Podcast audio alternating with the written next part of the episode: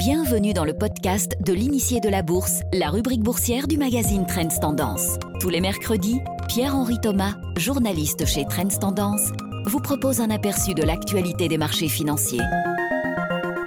Ce podcast est réalisé avec le soutien de KeyTrade Bank, leader incontesté du trading en ligne en Belgique. Bonjour à toutes et à tous, vous êtes parfois, comme moi, énervé en voyant votre ado scotché pendant des heures devant l'écran de la télévision, une manette à la main, en train de tuer tout ce qui bouge et en rigolant avec ses copains. C'est que le gaming, le secteur du jeu vidéo, est devenu une industrie à part entière et qu'elle commence à peser non seulement sur les nerfs des parents et sur les bandes passantes des opérateurs télécoms, mais aussi dans les marchés financiers. Quelques chiffres. Le marché total des jeux pesait 150 milliards de dollars l'an dernier. Il devrait atteindre 260 milliards en 2025, soit un taux de croissance annuel proche de 10%, ce qui est pas mal. Le secteur comprend un vaste écosystème d'entreprises. Cela va des purs players qui développent des jeux et des logiciels, comme le français Ubisoft, qui affiche un chiffre d'affaires de 1,3 milliard d'euros, aux fournisseurs de matériel comme Nvidia ou AMD, ou aux constructeurs de consoles de jeux comme Nintendo, Sony ou Microsoft. Mais cela concerne aussi les opérateurs de plateformes e-sports, les spécialistes de jeux sur le cloud et le streaming, comme par exemple Amazon. Parmi les géants, ne pas oublier le chinois Tencent Holding, qui est de loin la plus grande société de jeux au monde en raison de sa taille, de ses prises de participation dans d'autres acteurs comme Ubisoft et des différents segments dans lesquels elle opère. Bien que cette activité ne représente pour Tencent qu'un tiers de son chiffre d'affaires, chiffre d'affaires de 50 milliards d'euros, l'entreprise est connue pour ses titres à succès tels que Fortnite ou League of Legends. Les ventes de jeux ont longtemps été la principale source de revenus du secteur, mais de nombreux jeux sont également proposés gratuitement. Et ces jeux gratuits représentent plus de 80% des revenus globaux. C'est lié à la croissance de ce qu'on appelle les microtransactions. Ce sont des achats, des petits achats de 1 ou 2 euros que les joueurs doivent effectuer pour acquérir des fonctionnalités supplémentaires qui peuvent être achetés dans un jeu gratuit. Ces petits achats n'ont l'air de rien, mais leur nombre est colossal et constitue, comme les publicités associées à ces jeux, un moteur de croissance très important des revenus ces dernières années. Bon, évidemment, le problème avec les secteurs d'activité qui sont à la mode, c'est que tout le monde se rue dessus et que les actions ne sont pas à proprement parler bon marché. Take-Two Interactive, par exemple, qui distribue des franchises à succès comme Grand Theft Auto ou Red Dead Redemption, se négocie 40 fois ses bénéfices sur le Nasdaq ce qui paraît encore bon marché face à Zynga, la société de San Francisco spécialisée dans les jeux sur mobile, qui s'achète sur le Nasdaq à 64 fois ses bénéfices. Mais cela peut s'expliquer. On a vu, lors du Covid, tout le potentiel que le secteur pouvait receler.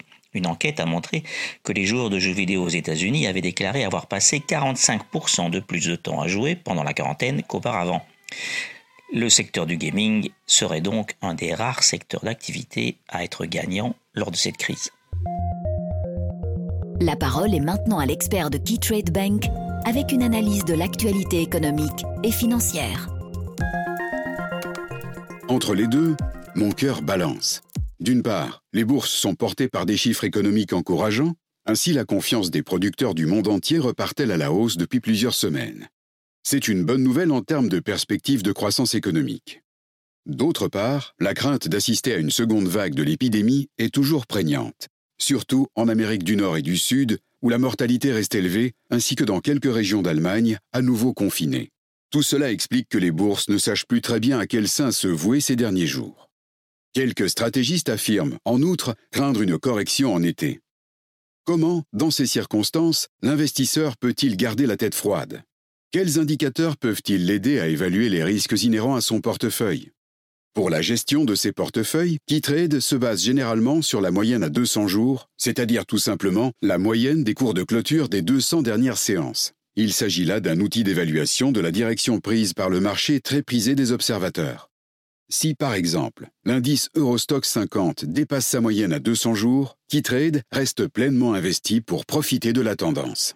A l'inverse, si l'indice est inférieur à cette moyenne, comme c'est le cas aujourd'hui, KeyTrade opte pour une position légèrement plus défensive et prudente.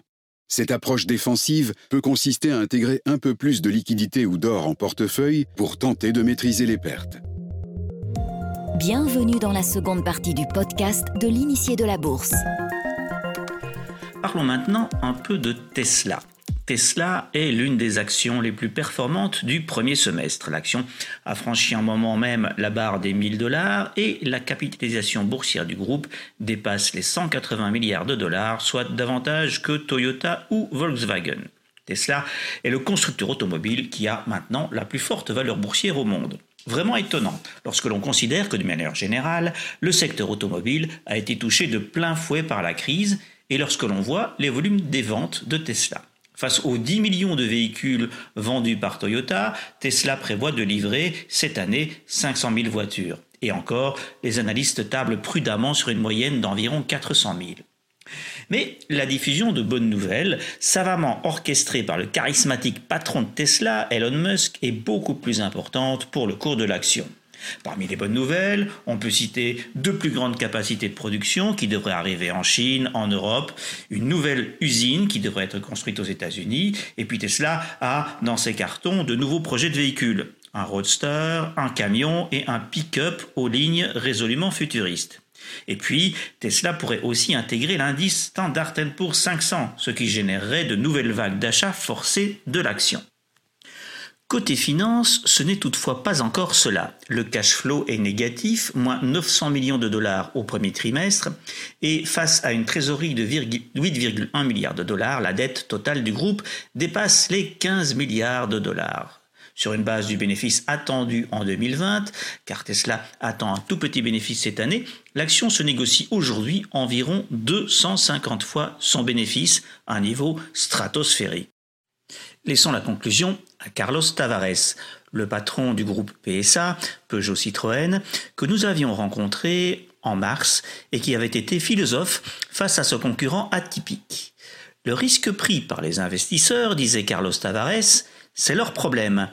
Au bout du bout du bout, ce qu'ils valorisent, c'est la capacité de Tesla à prendre la totalité du marché par leurs véhicules tout électriques et une certaine forme d'innovation dans leur modèle de distribution.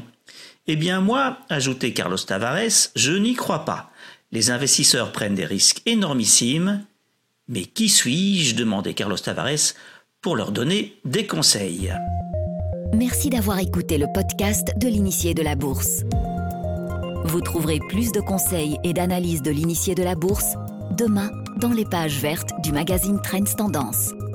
La semaine prochaine, nous sommes de retour avec de nouvelles analyses. Ce podcast est réalisé avec le soutien de KeyTrade Bank, leader incontesté du trading en ligne en Belgique.